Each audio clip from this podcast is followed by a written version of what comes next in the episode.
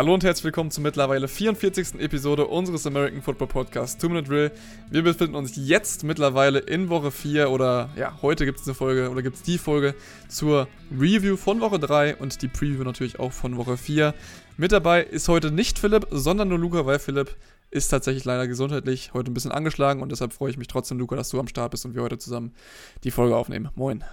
Ja, moin, ich freue mich auch. War, glaube ich, ein nices Wochenende mit viel geilem Football und ich freue mich auf die nächste Woche. Ich bin tatsächlich echt so ein bisschen überrascht, so was uns die äh, letzten Wochen immer so wieder angeboten haben, weil ich muss sagen, wirklich jedes Wochenende hatte so seine, seine geilen Seiten, muss ich ganz ehrlich sagen. Und äh, mich hat bis jetzt die neue Saison auch noch gar nicht enttäuscht. Und ich denke mal, dich auch so um, oder dich auch eigentlich. Und ich denke mal, dich wahrscheinlich auch nicht.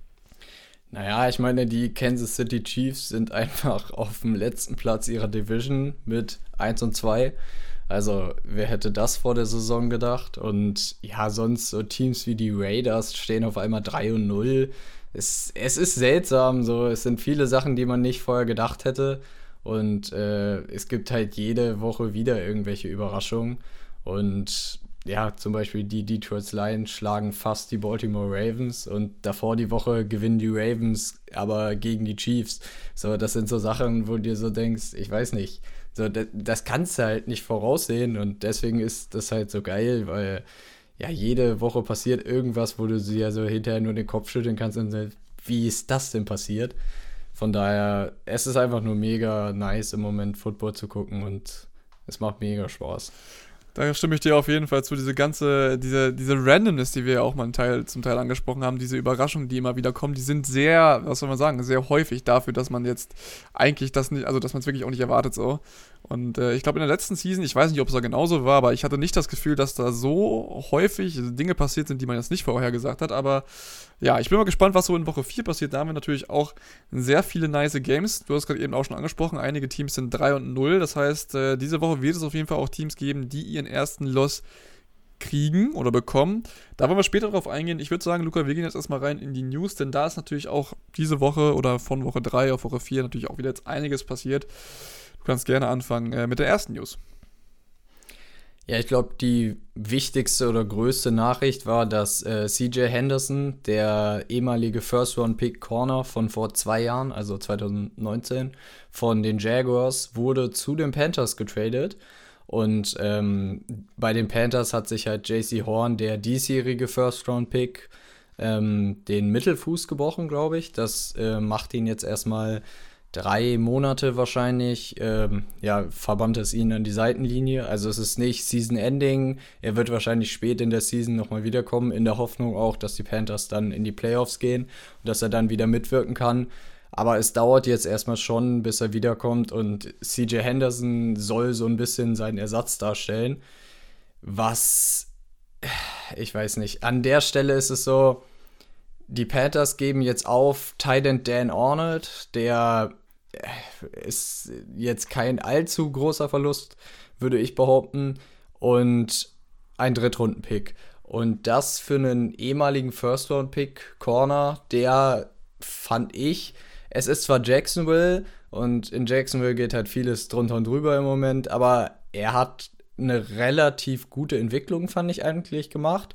Klar, er sah jetzt nicht so gut aus wie manche anderen Corners aus seiner Draft-Class, obwohl kommen wir später noch zu, ähm, wenn es dann um die Cowboys geht, dass ähm, da ganz schön viele, ähm, naja, nicht so äh, super ihre Karrierechancen genutzt haben, sage ich mal, aus der Draft-Class, speziell auf Cornerback. Aber an sich ist der Trade, weiß ich nicht, finde ich einfach ziemlich, ziemlich seltsam, weil die Jaguars geben einen ihrer Defensive Cornerstones auf wo du eigentlich deine Defense drumherum bauen wolltest und du gibst den jetzt für einen Drittrunden-Pick her. Weiß ich nicht, verstehe ich nicht so ganz den Move. Und die Panthers haben meiner Meinung nach dann Stil geholt und ich glaube, die, er wird ähm, JC Horn gut ersetzen können. Ja, vor allem muss man auch sagen, dass die Jacksonville Defense natürlich jetzt diese Saison noch nicht so wirklich funktioniert. Ne? Also natürlich funktioniert Jacksonville, wie du es gerade eben angesprochen hast, noch nicht, also im Allgemeinen noch nicht so wirklich. 0 und 3 stehen die jetzt momentan. Wir haben, wie gesagt, Teams, die stehen 3 und 0, aber es gibt auch Teams wie Jacksonville, die stehen 0 und 3. Und äh, was, oder wenn es in der Offense nicht läuft, dann muss natürlich auch immer wieder die Defense auf den Platz. Und wenn man dann natürlich einen Starting Corner, denke ich mal, war es ja auch letztendlich dann aber auch letztendlich wegtradet, ich weiß nicht, ob das wieder der richtige Move so ist. Ne? Ähm, was da jetzt hintersteckt, das kann ich dir jetzt persönlich auch nicht genau sagen, aber ich wäre da, glaube ich, auch nicht so auf die Idee gekommen. Und jetzt zu sagen, okay, ähm, ja, ich hole mir jetzt Dan Arnold als Titan, anstatt jetzt eine gute Defense zu haben, ich weiß nicht, ob das jetzt so viel Sinn macht. Ähm, ja, es hilft dir auf jeden Fall in dem Sinne jetzt für dieses Jahr auf jeden Fall nicht. Und da ist halt die Frage, wo da irgendwo der Long-Term-Plan für die Jaguars ist, weil ich meine, du hast letztes Jahr hast du getankt, um Trevor Lawrence zu bekommen. Jetzt hast du Trevor Lawrence und du fährst wieder so ein Tanking-Manöver, weil du tradest einen guten Spieler weg, um wieder mehr Draft-Picks zu bekommen. So weiß ich nicht, ob das jetzt die richtige Strategie ist, äh, wenn du jetzt deinen Franchise-Quarterback schon gefunden hast, weil eigentlich möchtest du ihn dann mit mehr äh, ja, mit einer besseren Defense ausstatten, mit einer besseren O-Line, mehr Playmakern. Also du willst Talent um ihn rum schaffen, vor allen Dingen in seiner, in, auf seinem Rookie-Contract. Und äh, ja, jetzt verlierst du quasi wieder dieses halbe oder naja, fast das ganze Jahr, was du noch hättest, um CJ Henderson weiterentwickeln zu können und dann in der nächsten Saison noch einen besseren Starting Corner, weil selbst wenn du jetzt einen neuen Cornerback draftest, ist der nächstes Jahr wieder Rookie und muss sich erstmal gewöhnen und Rookie Cornerbacks sind fast oder das fast die schwerste Position oder ist die schwerste Position zu lernen als Rookie in der NFL und wenn du da einen halbwegs kompetenten wie CJ Henderson gefunden hast, weiß ich nicht, ob es das wert ist, ihn für einen mittelmäßigen Tight End und Drittrunden-Pick aufzugeben. Fand ich ein sehr. Es war ein beschissener Move, sagen wir es so, wie es ist gibt es nicht schön zu reden. Das stimmt. Äh, gerade auch die Corner, wie gesagt, du hast es gerade eben schon angesprochen. Wir sprechen sie später nochmal an. Was ich jetzt gerade noch oder was ich jetzt gerade noch so gedacht habe, Jacksonville, auch wir haben, ich glaube, vor der, also ich glaube, vorletzte Woche war es, haben wir über die Quarterbacks gesprochen und haben gesagt, dass sie sich eigentlich wirklich ganz gut eingefunden haben. Das war so, ich glaube, Woche 1 oder Woche 2, ich bin mir jetzt gar nicht ganz sicher, was es jetzt war.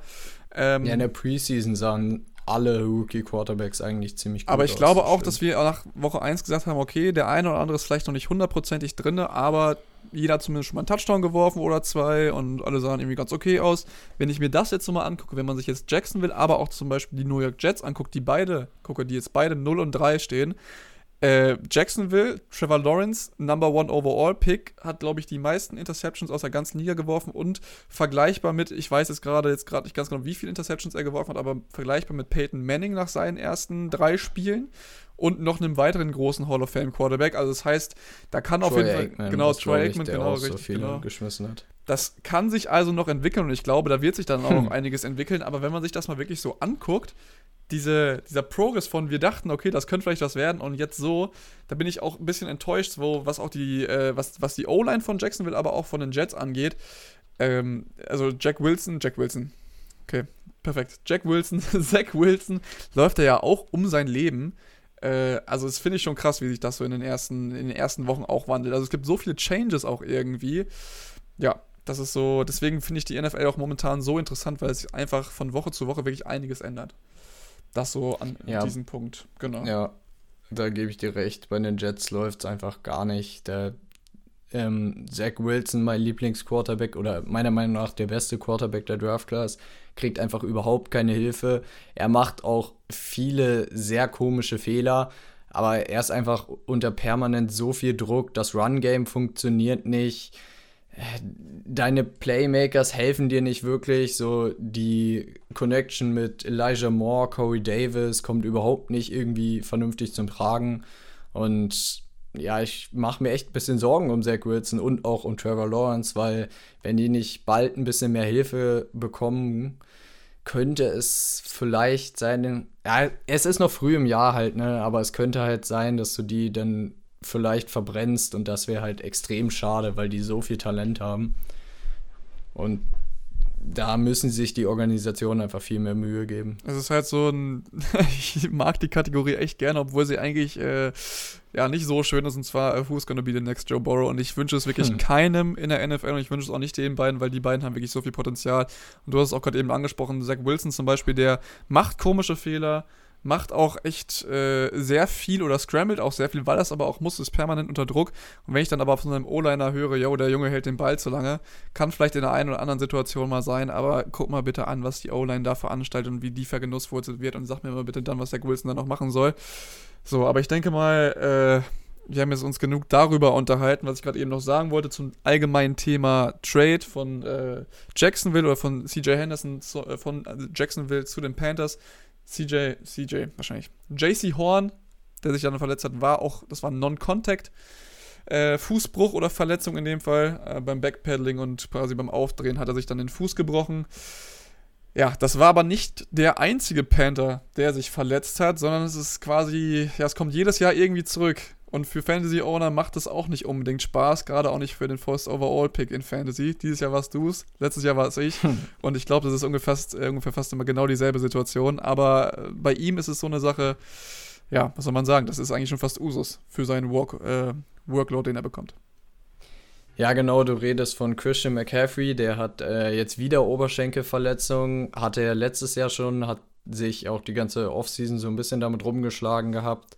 Und jetzt hast du ihm wieder so viel Workload gegeben. Er hat sich jetzt gegen die Texans früh verletzt. Oh, aber die Woche davor gegen die Saints zum Beispiel, du hattest das Spiel halt schon gewonnen. Du warst so weit weg und du gibst trotzdem noch den einen nach dem anderen Carry an Christian McCaffrey, wo du dir einfach so denkst, park ihn doch auf die Bank. Du hast äh, in der dritten Runde war es, glaube ich, Chopper Hubbard gedraftet. So, benutzt den doch einfach mehr, dass dein Star Running Back jetzt nicht die unnötigen Carries im vierten Quarter, wenn du mit 14 Punkten führst, nehmen muss. Und verstehe ich einfach nicht das Management da von den Panthers, weil jetzt ist CMC wieder raus. Er ist nicht auf IR gelandet, also der Short-Term IR, die ähm, dich dann erst nach drei Wochen wiederkommen lässt. Deswegen müssen die Panthers halt, Entschuldigung, müssen die Panthers halt denken, dass er vor drei Wochen wieder zurück ist. Aber es ist halt trotzdem eine Sache, so Oberschenkelzerrung ähm, ist es jetzt, glaube ich. Die können schnell wieder aufreißen und dann bist du wieder länger rauf. Und ja, meiner Meinung nach fahren die Panthers da einfach die falsche Strategie und müssten Christian McCaffrey ein bisschen entlasten, weil der kriegt ja jedes Spiel, wenn er fit ist, über 20 Touches, dann auch 10 Receptions oder so. Und ja, das summiert sich schnell auf und man hat es gesehen, letzte Saison war dann verletzt, immer wieder kleine Verletzungen, diese Saison jetzt schon wieder verletzt. Ich weiß nicht, wie lange er das noch so durchhalten kann. Ähm, das ist natürlich auch eine sehr gute Frage, die ich mir halt auch stelle. Das Ding ist halt, es erinnert, also die ganze Situation, was ich mich einfach frage, oder woran, also erstmal, woran es mich erinnert, ist ein bisschen, also, na, so nochmal, also, was ich wo ich drauf einfach nur warte, ist, dass er irgendwann sagt, ich möchte mehr Geld. Ich weiß gerade nicht, wie viel Christian McCaffrey an Geld verdient. So, ich denke mal, es wird schon ein gutes Amount of Money sein, so dass er sagt, okay, ich bin damit zufrieden. Aber ich muss da immer wieder an Le'Veon Bell denken oder auch so ein bisschen an Melvin Gordon. Wir haben ja schon ein bisschen darüber gesprochen, auch dann letztendlich, ähm, ja, Running Backs, die durch einen Holdout oder sowas letztendlich dann rausgekommen oder raus sind aus dem ganzen, ähm, ja, Football-Alltag mehr oder weniger, weil sie dann nicht mehr richtig in den Tritt gefunden haben. Ich warte einfach nur darauf, dass Christian McCaffrey irgendwann sagt, so Leute, also ich bin jetzt schon das zweite Mal oder das dritte Mal in Folge in irgendeiner darauf folgenden Saison wirklich kaputt oder tot nach dem dritten Spiel so. Ich kann mir halt nicht vorstellen, dass das noch lange gut geht, ohne dass er jetzt irgendwie sagt, ey Leute, lasst euch da mal ein bisschen was Neues einfallen. So, das ist halt so eine Sache, ich glaube, auch für ihn. Ich glaube, er freut sich auch nicht drauf also darüber, wenn er jetzt jedes Mal sagt, ja, okay, ich muss jetzt das ganze Team auf meinen Schultern packen. Ich meine, natürlich freut er sich, dass er sagen kann, okay, ich habe das, ich kann das überhaupt machen. Aber jedes Mal wieder und dann immer jedes Mal wieder so kaputt gespielt zu werden, ich glaube, das ist absolut nicht das Richtige. Ja, ich glaube, er ist der höchstbezahlte Running Back der Liga im Moment, aber er ist ja viel mehr als ein einfacher Running Back. Von daher, er ist auf jeden Fall das Geld ziemlich wert. Ich weiß nicht, ob er mehr kriegen würde, wenn er es fordern würde. Aber ich kann schon verstehen, dass er vielleicht, vor allen Dingen, wenn sein garantiertes Geld irgendwann aufgebraucht ist, ähm, dass er sich dann nochmal an den Tisch setzen will und auf jeden Fall neu verhandeln will. Weil wenn du als Running Back kein garantiertes Gehalt mehr hast, dann hast du ja überhaupt keine Jobsicherheit, weil wenn du dann, also hast du als gar keiner Spieler, aber Running Back ist halt mit die verletzungsanfälligste Position. Und äh, wenn sich da halt irgendwas passiert, dann bist du halt, ja, kriegst halt kein Geld mehr. Ähm, ich würde sagen, wir schließen kurz die News ab. Richard Sherman hat äh, mit den Bucks unterschrieben. Und das war jetzt so eine Sache hin und her. Er war bei den Seahawks, glaube ich, vorgeladen, bei den 49ers war er wieder. Und im Endeffekt hat ihn Tom Brady überzeugt, zu den Bucks zu kommen. Also Tom Brady hat wieder eine seiner ja, Ansprachen gehalten, wahrscheinlich mit, ja, komm her, wir gewinnen Super Bowl. Deswegen, und Richard Sherman, glaube ich so, Sean Murphy Bunting ist ja angeschlagen, deswegen äh, der mit Jamal Dean könnte, glaube ich, äh, ganz gutes äh, Cornerback-Duo noch darstellen. Und die Lions haben Jamie Collins entlassen. Den haben sie noch verzweifelt versucht zu traden. Den wollte niemand haben für das Geld, was er verdient, weil er hat ja, bei den Lions einfach viel zu viel gekriegt, einfach nur weil er ein ehemaliger Patriot-Spieler ist, glaube ich.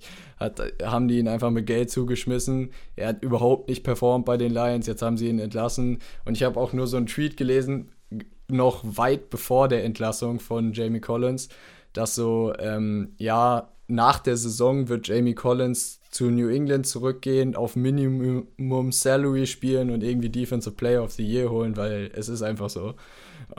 fand ich ziemlich witzig. Aber ich glaube, sein erstes Ziel jetzt auf dem Free Agent Markt, weil er kann jetzt, er wurde ja entlassen, das heißt, er kann jetzt seine ähm, Station wählen, wo er hin will. Und er kriegt trotzdem dieses Jahr noch irgendwie, weiß ich nicht, ich glaube sieben Millionen von den Lions, auch wenn er nicht mehr für sie spielt. Von daher, so dringend wollten die ihn loswerden.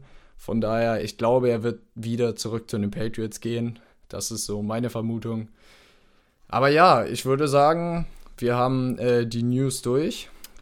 Das ist auf jeden Fall richtig. Und wir kommen zu einer ganz äh, neuen Kategorie oder zu einer neuen Kategorie, die sich gerade diese Woche ja, äh, ja einfach anbietet, würde ich mal sagen. Denn es wurden einige Rekorde versucht und es wurden Rekorde gebrochen. Und wir wollen jetzt erstmal in die Kategorie oder in die neue Kategorie äh, Record Rumble einsteigen. Und zwar fangen wir nämlich an mit dem erstmal versuchten Rekord.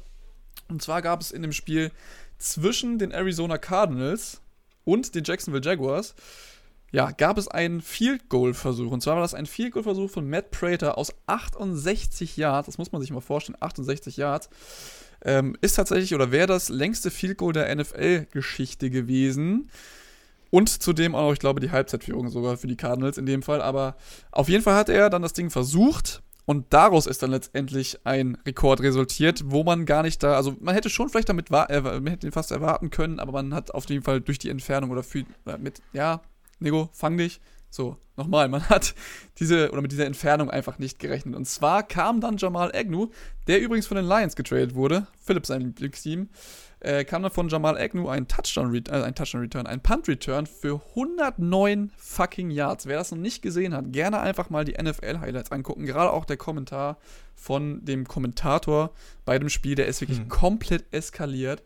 Und äh, Jamal Agnew hat erst letzte Woche für die ja, für die Jacksonville Jaguars einen 102-Yard-Return äh, zurückgetragen. Und das Ding, wirklich, also wie der da durchgetanzt ist, das hat man quasi, ich finde, ich fand, man hat es schon von Anfang an hat man es einfach gesehen. Das Ding wurde gekickt, man dachte, entweder geht es rein oder er fängt das Ding und dann ist er einfach losgelaufen und keiner konnte mehr aufhalten, Luca. War ein geiles Ding. Ja, Jamal Agnew, Philipp sagt ja immer wieder, aber man muss das auch als neutraler Nicht-Lions-Fan sagen, dass er mit der, wahrscheinlich der beste Returner der Liga ist. Und ähm, ja, was er da gemacht hat, war einfach schon wieder Wahnsinn.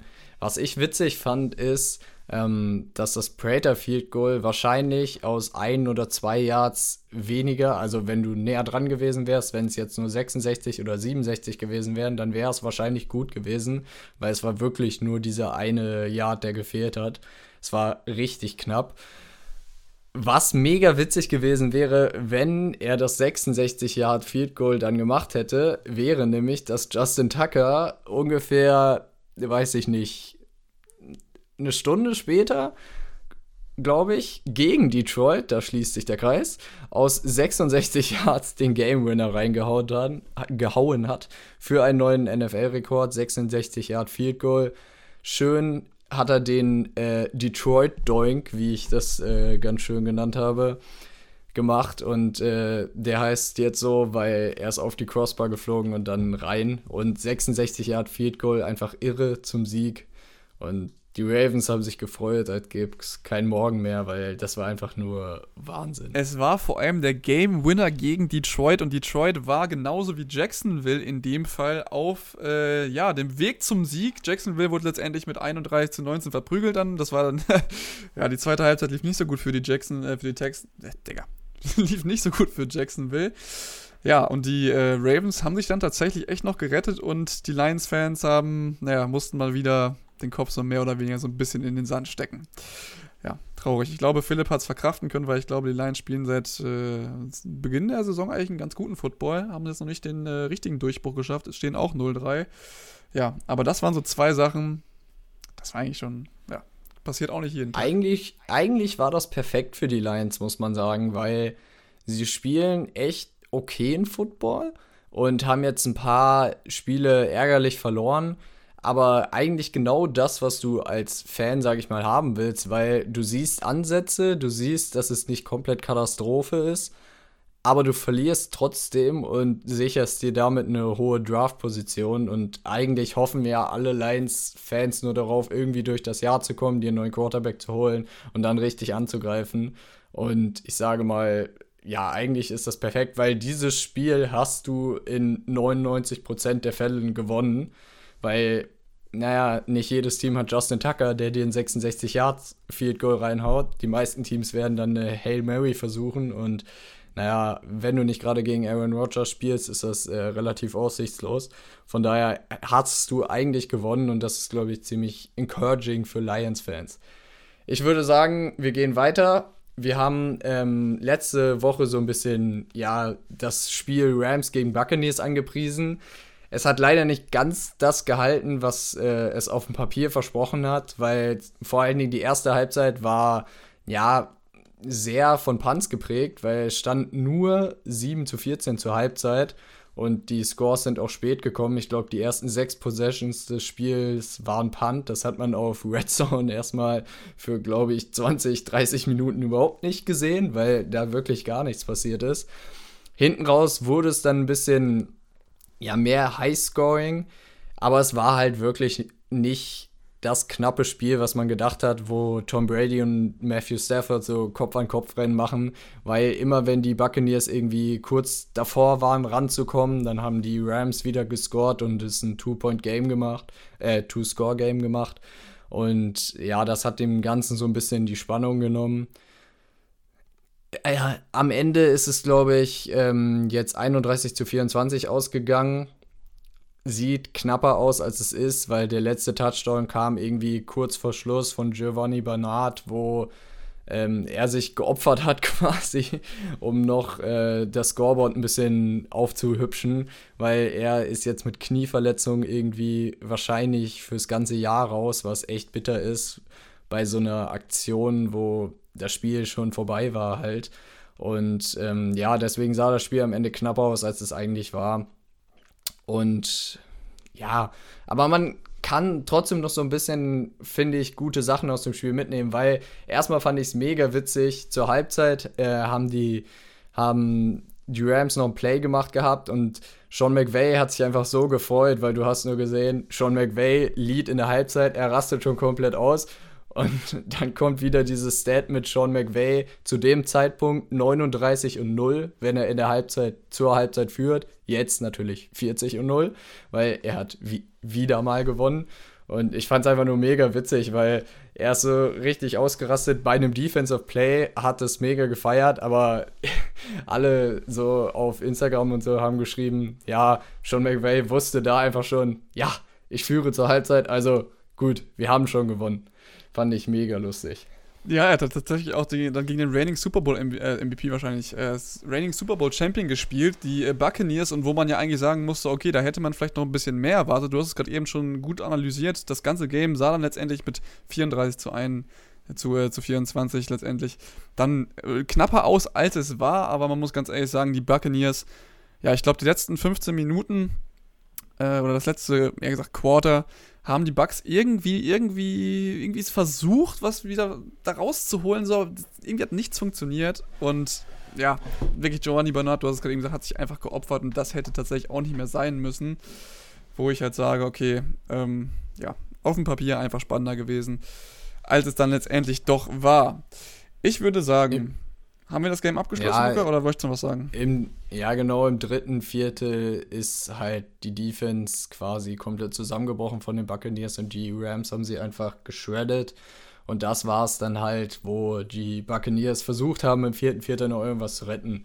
Aber da war halt nichts mehr machbar. Und einer, der mir noch, den ich noch ein bisschen herausheben möchte, ist Deshaun Jackson, weil der spielt jetzt schon seit über zehn Jahren in der Liga, hat die letzten Jahre immer ein bisschen mit Verletzungen zu kämpfen gehabt. Aber du siehst einfach, wenn er auf dem Platz ist, ist er einfach meiner Meinung nach der beste Deep Threat der NFL, weil er hat vielleicht das Spiel nur drei oder vier Aktionen, wo er einen Ball fängt. Aber eine davon ist mindestens für plus 75 Yards und ein Touchdown in 99% der Fälle. Von daher, das ist einfach nur ja, Wahnsinn, was der immer für eine Statline hat. Weil ich kann mich nur daran erinnern, als er bei den Eagles war, hat er nur zwei Spiele gemacht, glaube ich, und hatte da auch zwei plus 90 Yard Touchdowns. Und so ein Spieler ist er halt immer noch und das macht einfach nur mega Bock, ihn zuzugucken, wenn er dann wirklich fit ist. Im Fußball sagt man, glaube ich, dazu, das ist der Joker. Was heißt das, glaube ich? Das weiß ich. Das ist wie so ein Joker. Er wird vielleicht nicht eingewechselt, aber äh, er macht dann die Dinger, wo er dann, er macht die Dinger halt einfach, auch wenn man es dann nicht wirklich erwartet. Oder auch vielleicht genau dann, wenn man es von ihm erwartet. Ich würde sagen, wir gucken jetzt von der Review vom Spiel am Wochenende auf das Spiel, unsere Preview vom nächsten Wochenende. Gerade da geht es um das Spiel Cowboys gegen die Panthers. Ich wollte eigentlich gerade eben sagen, es gibt einige Teams, aber wir haben es ja schon am Anfang gesagt, die 3 und 0 stehen. Und wir hätten auch diese Woche wieder über die Rams sprechen können. Luca, ich glaube, die Rams, die sind momentan einfach, ja, wir könnten es auch fast das Team der Stunde nennen. Genauso äh, stehen tatsächlich ja, auch. Über die kannst du jedes Wochenende sprechen, weil sie einfach geil spielen. Richtig, genau. Und genau mit den 3 und 0, die spielen halt diese Woche gegen die Arizona Cardinals. Könnte auch ein, also wird, glaube ich, ein geiles Spiel. Aber wir wollten nicht zwei Wochen hintereinander äh, Matthew Stafford in den Himmel loben. Von daher wollten wir jetzt mal ein bisschen äh, was ändern. Wir hätten auch über die Bucks sprechen können. Die spielen nämlich, Tom Brady spielt das erste Mal wieder gegen New England, was, glaube ich, auch auf dem Papier mega geile Story. Ich glaube aber einfach, dass das Game ziemlich äh, nicht so geil wird, weil, naja, Buccaneers und äh, Patriots sind meiner Meinung nach vom äh, Skill-Level im Moment schon deutlich in einer anderen Liga. Von daher ähm, werden die Buccaneers das, glaube ich, ziemlich klar gewinnen und das macht dann wieder nicht so Spaß zum Gucken. Das könnte sehr einseitig werden, denke ich, meinst du gerade so. Ähm, mal gucken, was da am Ende rumkommt. Ich finde, wir haben nächste Woche wirklich eigentlich auch wieder durch die Bank ganz okaye Spiele. Ähm, wir gucken, wie gesagt, nicht auf die Cardinals und auch nicht auf die Rams, sondern wir gucken jetzt auf die Cowboys und die Panthers. Ich wollte gerade noch mal ganz kurz anmerken, die Cowboys haben am Montag gewonnen. Das hat mich sehr gefreut, haben nämlich die Eagles Divisional Rival geschlagen und ordentlich verprügelt. Deck sah auch wieder gut aus, hat mich dann letztendlich aber selbst in meiner eigenen oder gegen in meinem Fantasy-Team geschlagen. Der musste nur 20 Punkte machen. Predicted waren 20, er macht 20. Da war ich sehr traurig, habe mich trotzdem gleichzeitig gefreut. Grüße gehen raus an Nikolai. So, und jetzt würde ich sagen, gehen wir nochmal ins Game in die Review. Wir haben ja vorhin schon drüber gesprochen. CJ Henderson kommt jetzt für den angeschlagenen oder eher gesagt für den verletzten JC Horn ins Spiel und CMC ist raus. Das heißt, wir haben jetzt auf der Seite der Panthers quasi eine Defense-Schwächung und eine offensive Schwächung. Ich glaube, das ist ein größeres Problem, ja, oder es ist schon ein sehr großes Problem allgemein für die Panthers sein kann, in dem Fall. Also gerade halt auch, wenn man jetzt äh, die, die, den Angriff angesehen oder die, die, nennt man das nochmal? Luca, sag es mir nochmal. Ich bin gerade einfach bei Attack, wo ich mir so denke, Junge, bist du verloren? Ja, ich glaube schon, dass das eine große Schwächung für die Offense der Panthers wird.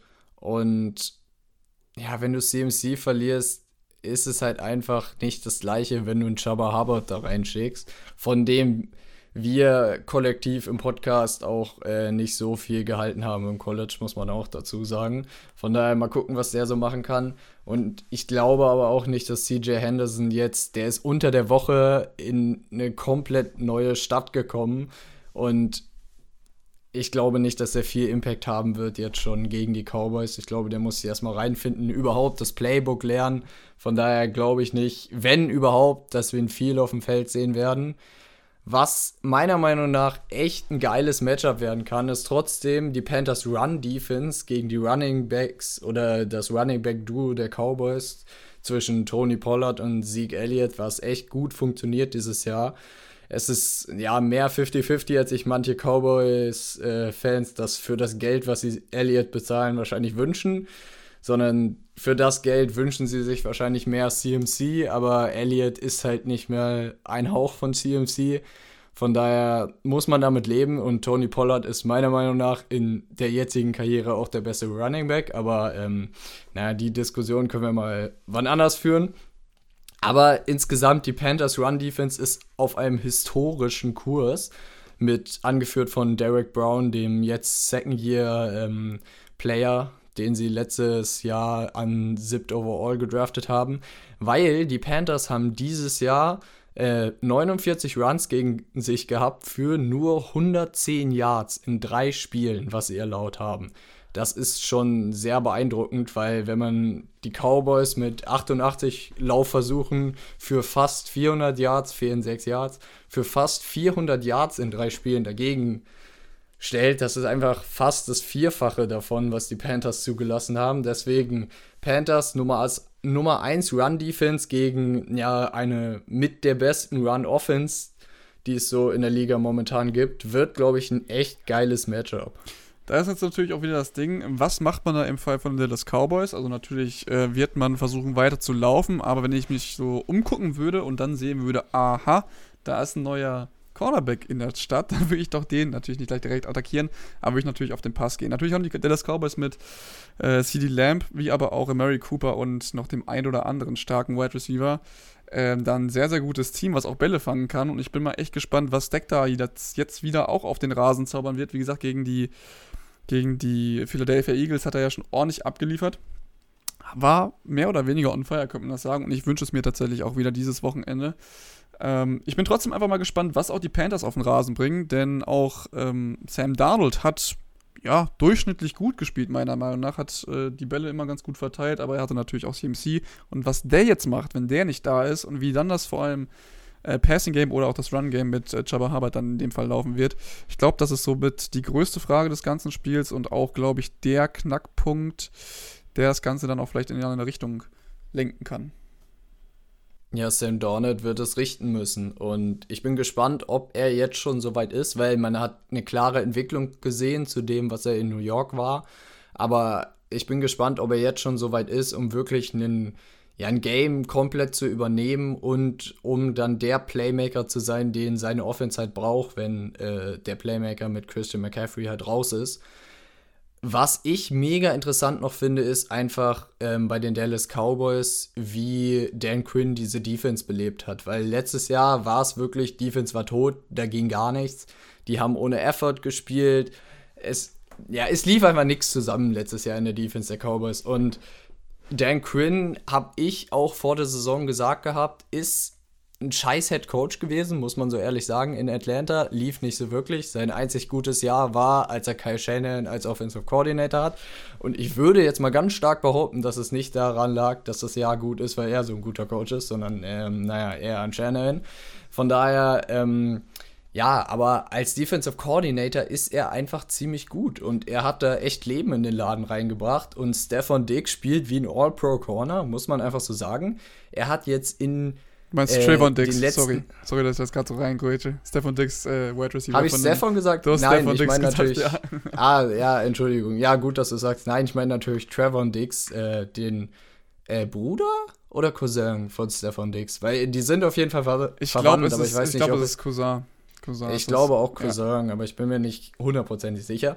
Aber auf jeden Fall ähm, der Defense-Spieler der Dix-Familie, weil der hat jetzt in den letzten sieben Spielen sechs Ins gefangen saisonübergreifend, was einfach, naja, herausragende Statistik ist, würde ich mal sagen. Und er sieht einfach aus wie der beste Corner aus seiner Draft-Class im Moment, weil, wenn man sich das so anguckt, gut, er hatte auch nicht so viel Konkurrenz, was wir eben schon angesprochen haben. Wir haben CJ Henderson, der jetzt getradet wurde, der aber noch ganz okay aussah. AJ Terrell in Atlanta sieht auch okay aus, aber es ist halt die Atlanta Defense, die ist ähm, ja leider schon ziemlich schlecht. Und auch seitdem er da ist, mit Dan Quinn war sie schlecht, danach war sie auch nicht wirklich so gut. Von daher, AJ Terrell lernt noch, geht aber.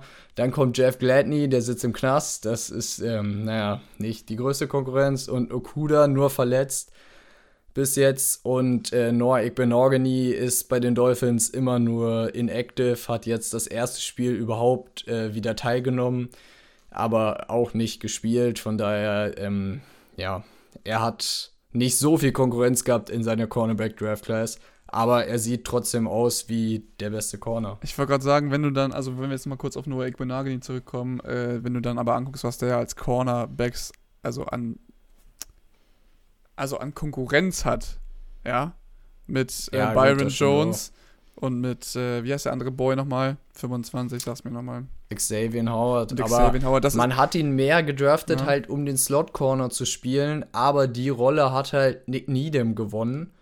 Und ich hätte halt echt mehr von Noah Ekbenogany erwartet und auch, dass Brian Flores ihn irgendwie mehr hinkriegt, weil Brian Flores halt echt ein sehr, sehr guter äh, Defensive Coach ist und da viel aus seinen Spielern rausholen kann. Aber ja, leider ist es bis jetzt noch nicht passiert, weil Noah Ekbenogany hat auch all die Trades als Corner. Der ist groß, der ist physisch. Deswegen verstehe ich nicht so ganz, woran es hapert. Aber bis jetzt, wenn er auf dem Feld war, war es echt grauenhaft. Man erinnert an äh, Buffalo letztes Jahr, wo ähm, Brandon, nicht Brandon Jones, Byron Jones rausgegangen ist wegen der Verletzung und dann musste Noah spielen und äh, wurde von Stefan Dix einfach komplett auseinandergenommen. Man muss dazu sagen, es ist Stefan Dix. Das ist gar nicht mal so schlimm, aber es sah schon schlechter aus als noch durchschnittlich. Von daher das hat sich jetzt aber zu diesem nicht, Jahr auch nicht gebessert viel. gegen die Bills. Ne? Nee. Die Bills haben ja auch absolut verprügelt und da waren Byron Jones und äh, Xavier Howard auf dem Platz. Das ist richtig, aber das lag auch mehr daran, wenn deine Offense wirklich keinen einzigen Punkt scoret, dann ähm, tu hat sich verletzt. Defense einfach das Spiel war, schwer. Das Spiel war ziemlich. Das, das da lief einfach wirklich alles schief, was schief ging. Ich will gar nicht mehr darüber Ich wollte gerade sagen, ich glaube, du hast auch in der Woche danach nicht drüber reden wollen. Jetzt äh, gibt es so einen Körpercringe gerade wieder bei Luca, genauso wie bei jedem anderen Dolphins-Fan, der es jetzt gerade hört. Ähm, wir kommen nochmal ganz kurz zurück auf Dan Quinn und der die Defense belebt hat. Ähm, wenn man das nochmal sich anguckt, ich glaube, das äh, krasseste oder das punktereichste Spiel fast der letzten Saison war dann ja auch Dallas gegen, äh, ja doch, gegen die Atlanta Falcons mit, ich glaube, 40 zu 39 oder sowas in der Richtung oder 38 zu 39. Und da hat sich schon einiges jetzt auch getan bei den Dallas Cowboys und es freut mich auch. Micah Parson ist auch gut eingebunden, äh, nachdem sie jetzt auch vorne in der Line ja, einen Verlust erlitten haben und der hat sich da jetzt gut eingefunden, meiner, meiner Meinung nach, und macht dann ein sehr, sehr gutes Spiel. Und ja, deshalb, aber Dan Quinn macht es richtig mit Michael Parsons. Wir haben es ja von Anfang an gesagt in diesem Podcast, so Philipp und ich waren uns einig, dass Michael Parsons einfach kein Linebacker ist, sondern für uns ist das ein Edge Rusher. Er hat bei Penn State Edge Rusher gespielt und hat dann eine Saison Linebacker spielen müssen, weil die bei auf Edge halt zu viel ähm, jetzt zu viel hatten und äh, hat Highschool-Linebacker gespielt. Von daher, äh, Edge gespielt, Entschuldigung. Von daher hat Dan Quinn, warum auch immer, halt sich einfach gesagt, so, ja, wir packen dich wieder auf Edge. Und das ist auch vernünftig, weil warum auch immer Penn State dieses Experiment gemacht hat mit, die wollen ihn als Linebacker aufstellen, was irgendwie grauenhaft war. Und ja, das war einfach nicht das, worin er am besten ist, sondern er ist gut, den Passer zu rushen und vorwärts zu gehen. Besser als backwards in, in Coverage. Und jetzt haben sie ihn auf Edge Rusher, jetzt macht er Play after Play, hat schon äh, den einen oder anderen Sack gesammelt in der Saison. Und das ist einfach genau das, was ich mir für ihn gewünscht habe. Und jetzt sieht er schon ziemlich, ziemlich gut aus. Aber es hatte halt dieses Potenzial mit, wenn du es wirklich auf Krampf, auf Linebacker versuchst, dann hätte es auch schief gehen können. Deswegen gut, dass Dan Quinn ja, das erkannt hat und auf uns gehört hat. Hehe, nein, natürlich nicht. Er hat viel mehr Ahnung von Football als wir. Aber ähm, ja, deswegen hat er das wahrscheinlich auch so gemacht. Und um jetzt diesen Kreis jetzt nochmal abzuschließen, ich würde sagen, Luca, ähm, du kannst gerne oder ja, hau doch mal gerne deinen Pick für dieses Game raus. Ich bin mal gespannt, wie du die Cowboys tippst, mein Freund. Nur für dich tippe ich für die Cowboys. Nein, Spaß, aber ich glaube wirklich, dass äh, die Cowboys das Ding gewinnen werden, weil CMC raus, Horn raus ist schon äh, ein ziemlicher Verlust für die Panthers. Ich sehe gute Entwicklung von Sam Donald. Ich sehe ihn definitiv noch nicht besser als Dak. Von daher glaube ich einfach, dass ähm, eine belebte Cowboys-Defense und eine On-Fire Cowboys Offense das richten wird, weil ich glaube nicht, dass die Panthers offensiv mithalten werden können mit dem, was die Cowboys da aufs Parkett zaubern. Und ich glaube auch nicht, dass die Panthers Run Defense komplett Tony Pollard und äh, Elliott stoppen werden können. Ich glaube schon, dass sie sie ziemlich stark limitieren können.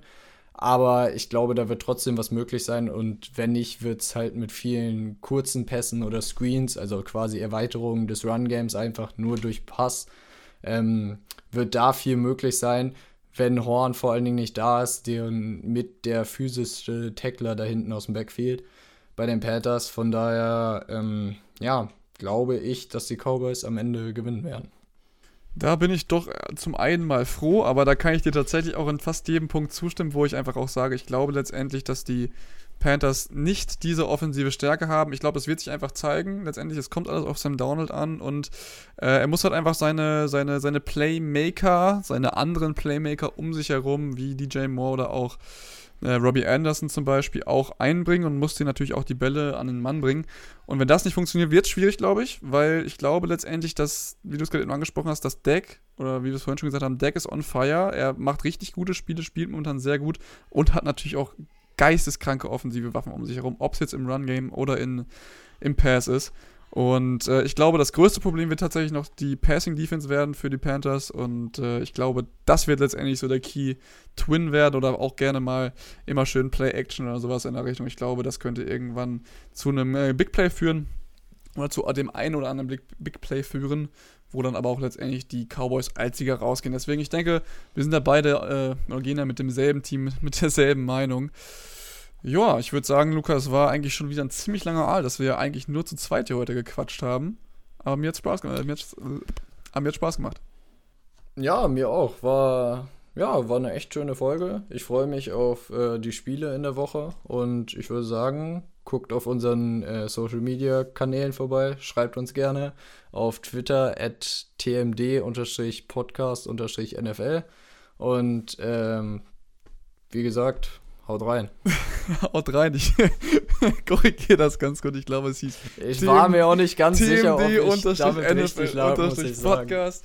Äh, das ist ja genau normalerweise so. Philips Aufgabe. Nächste Woche, glaube ich, oder hoffe ich, kriegt ihr das wieder. Und äh, auch im Namen von Philipp natürlich äh, bedanken wir uns natürlich nochmal fürs Zuhören. Jungs, ihr könnt gerne bei uns reinhauen. Ja, wahrscheinlich reinhauen, haut uns einfach rein, genau, gerne bei uns auf Social Media reinschauen. Und ich würde sagen, wir beide sind raus. Habt noch einen schönen Abend oder eher gesagt noch einen schönen Tag. Und bis dann zur nächsten Woche, eine geile Woche. Und bis dann. Ciao. Ciao.